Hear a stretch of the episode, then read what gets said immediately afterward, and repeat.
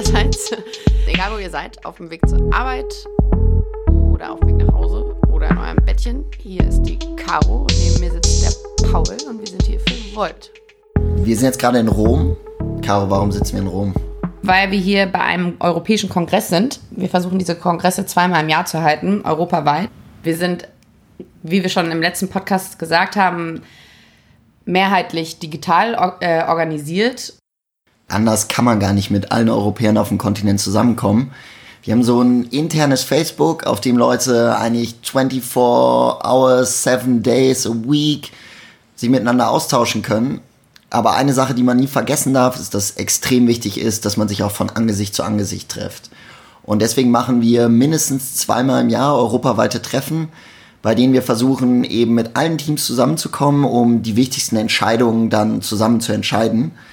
Jetzt das letzte Mal haben wir das in Amsterdam gemacht. Ich glaube, da bist du eigentlich auch dazugekommen, Caro, und genau. haben da unser europaweites Programm verabschiedet.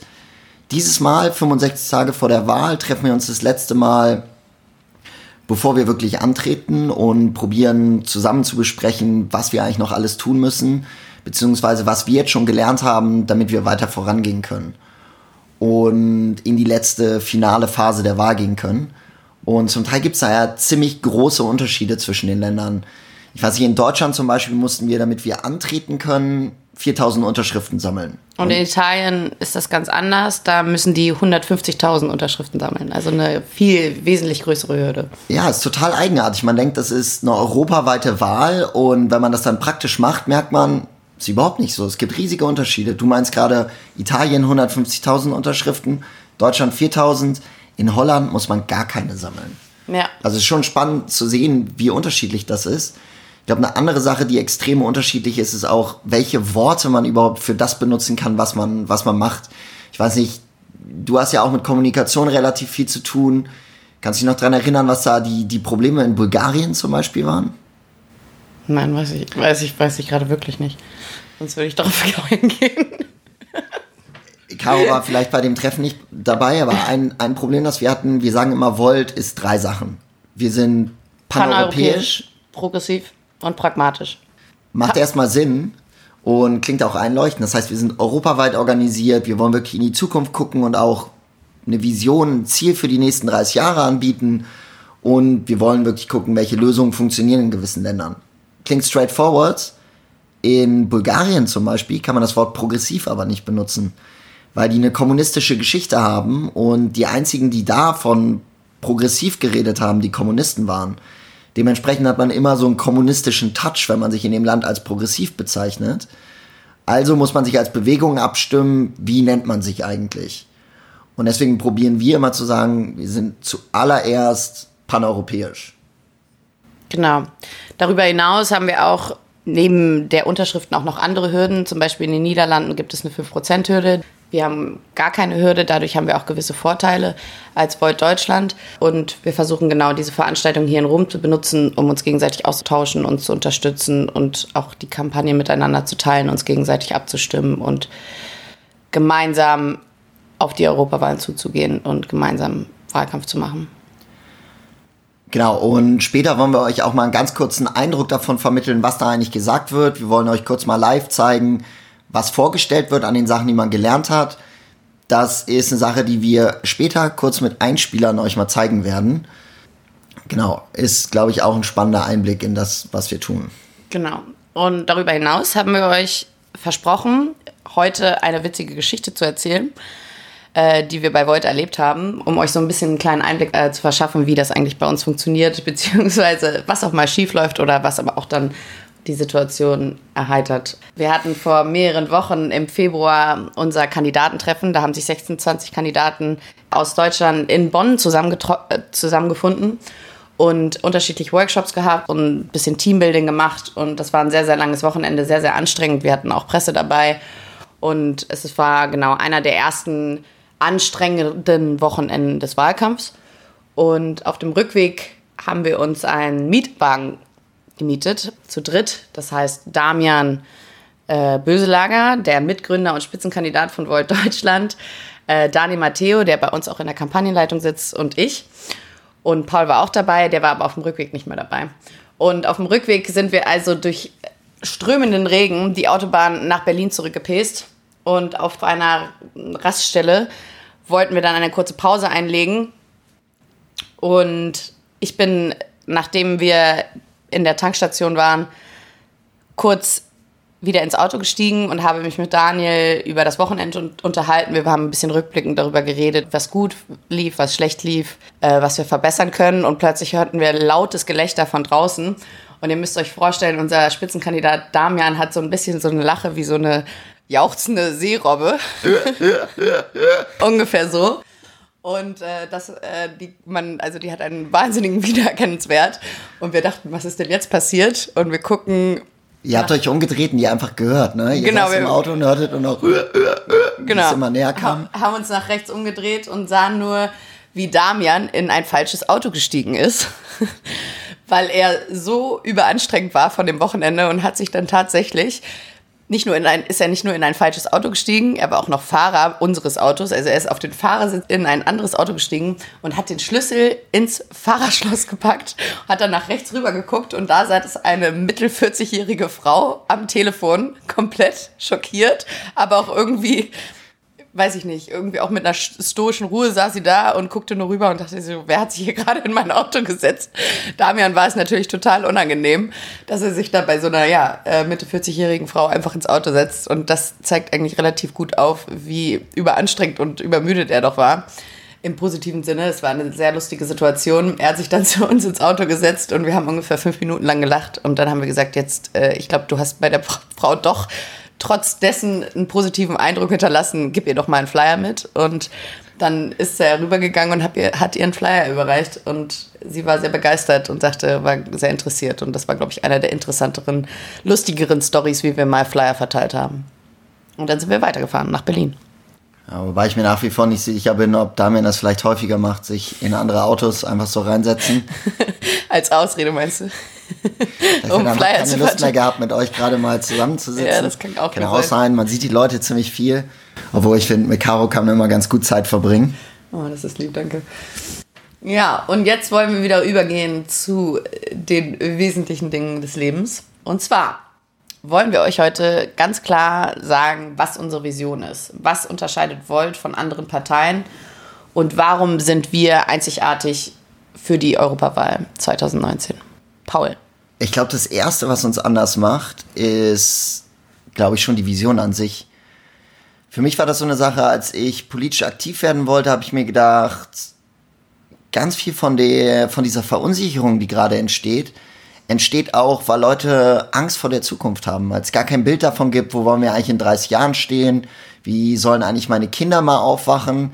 Ich finde, wenn man drüber nachdenkt und über andere Parteien nachdenkt, habe ich ganz häufig das Gefühl, dass sie mir darauf gar keine Antwort geben können. Es ist immer nur so ein Prokeln und Rumarbeiten an der Welt, wie sie jetzt gerade ist, aber es wird nicht mehr gesagt, wo wollen wir eigentlich hin?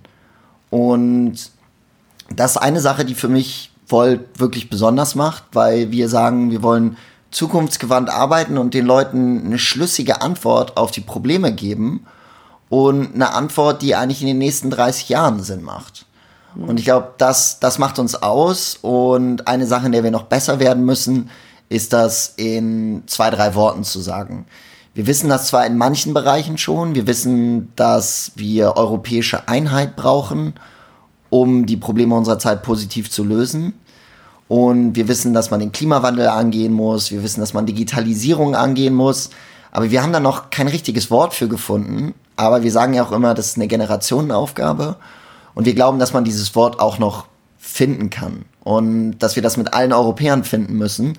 Und wie ihr früher schon gehört habt, Worte sind sehr unterschiedlich in Europa und sie bedeuten andere Sachen. Deswegen ist es gar nicht so einfach. Aber wir arbeiten da wirklich jedes Mal dran. Und deswegen bin ich jetzt auch auf Rom super gespannt, weil ich denke, da wird es auch viel darum gehen, zu sagen, ja, wie wollen wir eigentlich das jetzt wirklich nennen? Wie wollen wir das Europa benennen, in dem wir leben wollen? Genau. Und ich glaube, das andere, was uns wirklich besonders macht, das ist ja auch eine Sache, die dir immer wieder wichtig ist, ist, dass wir sagen, wir sind paneuropäisch. Also, dass wir wirklich grenzübergreifend arbeiten, dass wir das halt ernst nehmen.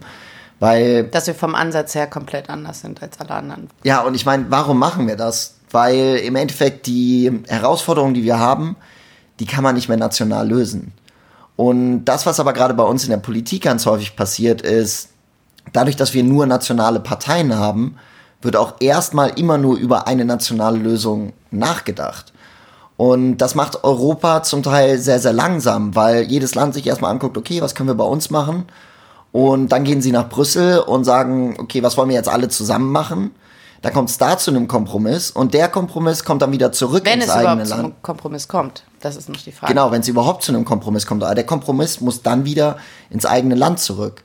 Und ich glaube, das Wichtige, was wir gerade in dieser Zeit brauchen, ist, dass wir sagen, nee, wir fangen mal an und überlegen als erstes als Europäer zusammen, was sind unsere Probleme, wie können wir die zusammen am besten angehen und dann ziehen wir die durch. Und das ist genau das, was Volt gemacht hat. Wir sind am Anfang zusammengekommen, wir wussten, es gibt Probleme, dann haben wir diese Probleme über fast anderthalb Jahre besprochen und haben da am Ende eben die Amsterdam-Deklaration verabschiedet, in der wir gesagt haben, es gibt genau drei Bereiche, in denen wir Europäer ganz stark zusammenarbeiten müssen.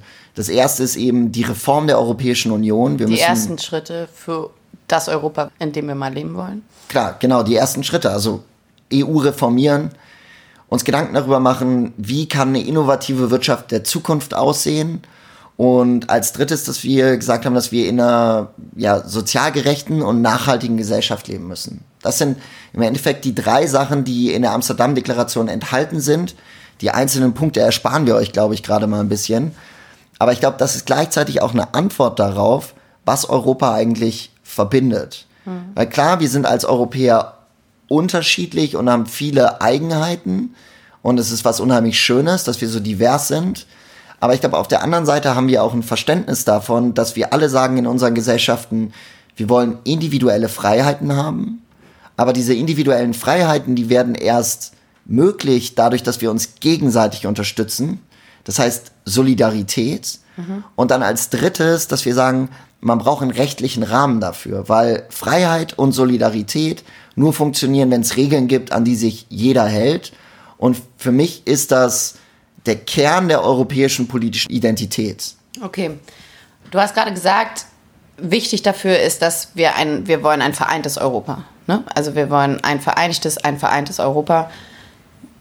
Du hast es gerade schon mal angesprochen, was genau du dir darunter vorstellst. Was, was bedeutet es, ein vereintes Europa zu sein? Also was brauchen wir dafür ganz konkret und was haben wir da noch nicht? Was fehlt da noch jetzt in dieser Si- Situation?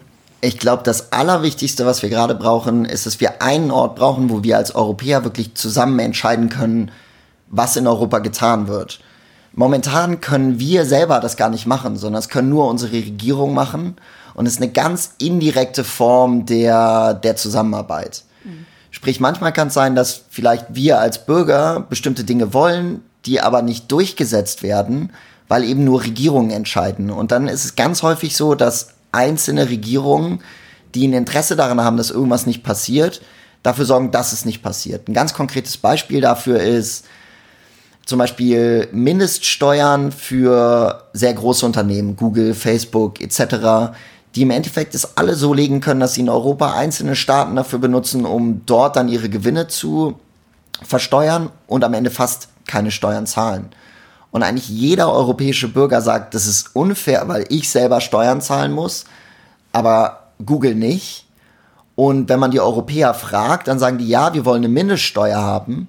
Die kommt aber in Europa nicht durch, weil es dann immer wieder einzelne Staaten gibt, Irland, Holland, Luxemburg, die sagen, nee, wir wollen das nicht. Das heißt, das Wichtigste für uns ist, was wir als Europäer gerade brauchen, ist ein europäisches Parlament, in dem die Abgeordneten, die von den Bürgern gewählt sind und nicht von den Staaten dahin geschickt sind, entscheiden können, was gemacht wird und eigene Gesetze wirklich auf den Weg bringen können, sodass man zum Beispiel sagen kann, wir haben eine Mindeststeuer, diese Mindeststeuer ist vom Parlament verabschiedet und deswegen halten sich alle Europäer daran. Und ich glaube, das ist der wichtigste Teil, den wir als europäische Bürger gerade brauchen, um wirklich in Einheit zusammenarbeiten zu können. Ja, ich glaube, um es auch nochmal kurz zu fassen, wir haben eine Situation gerade in Europa, wo wir frei miteinander handeln, wo wir da auch alle von profitieren. Aber wir haben gesellschaftlich gibt es auf dem europäischen Level noch nicht genug Verantwortung, die gesamteuropäisch übernommen wird. Das heißt, nur einzelne Länder nehmen, übernehmen Verantwortung, soziale Verantwortung auch für ihre Bürger, aber nicht auf europäischem Level. Kann man das so zusammenfassen ungefähr? Ist das, worauf wir auf hinarbeiten, dass die Europäische Union auch sozial, steuergerecht zum Beispiel Verantwortung übernimmt? Ich glaube, das ist der erste Schritt dahin. Und das habe ich ja gerade schon mal gesagt.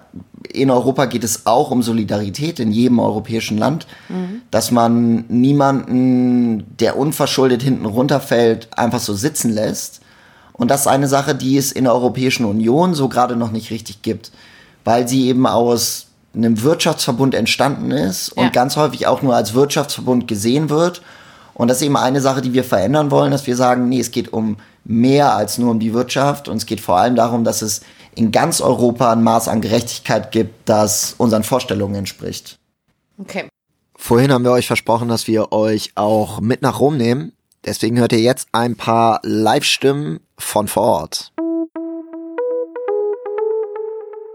Ja, ihr seid zum ersten Mal hier, oder? Das erste Mal bei einer größeren Veranstaltung von Volt. Wie gefällt's euch? Ich find's mega cool. Also ich bin seit zwei Monaten bei Volt und das ist jetzt so die erste große, auch die große paneuropäische Veranstaltung. Und mir gefällt es richtig gut. Es ist einfach dieser Spirit, den man direkt spürt. Hier kommt es einfach nicht darauf an, welche Nationalität man hat, sondern es geht um die gleichen Werte, die gleichen Ziele. Und es ist so motivierend, auch im Wahlkampf jetzt zu merken, okay, hier sind so viele Leute, die wollen das Gleiche erreichen, die sind motiviert und ähm, wir haben ein Ziel, das Beste für Europa zu erreichen. Das erreichen wir gemeinsam. Und es ist einfach eine riesen Atmosphäre hier in Rom. Einfach mega. Ja, die Atmosphäre, die Energie ist einfach richtig klasse. Also davor waren wir beide auch schon in Schengen dabei und Schengen war auch schon einfach die Erfahrung zu machen, grenzübergreifend zu laufen, alle Kandidaten kennenzulernen. Und hier ist es einfach nochmal toller, wirklich mit dabei zu sein, mitten im Geschehen, alles mitzubekommen in Rom. Einfach alle Nationen dabei und es macht richtig Spaß, sich mit Leuten zu connecten. Stefano Milia. Ja. Okay, das klingt irgendwie deutsch und auch ein bisschen italienisch. Wie kommt, dass du heute in Rom bist? Na, ich bin einer von den italienischen Kandidaten für Volt. Und was macht Volt für dich aus? Volt macht für mich äh, das Wichtigste aus, also die, eine richtige Identität, äh, eine neue Identität, die man in ganz Europa eben jetzt im Augenblick äh, suchen muss. Also es ist äh, unheimlich wichtig. Ich habe mich äh, auch in meinem Leben lang immer um Europa gekümmert und äh, das ist endlich was, das, was fehlte in der europäischen Demokratie. Nach dem, was du jetzt gehört hast, könntest du sagen, was für dich die Sache ist, die Volt eigentlich am meisten ausdrückt in einem Wort? Europäer gemeinsam für ein besseres Europa ist nicht, ist nicht ein Wort. Now we have a clear mind up here. This journey is about vision. It's about future. This journey is about empowerment.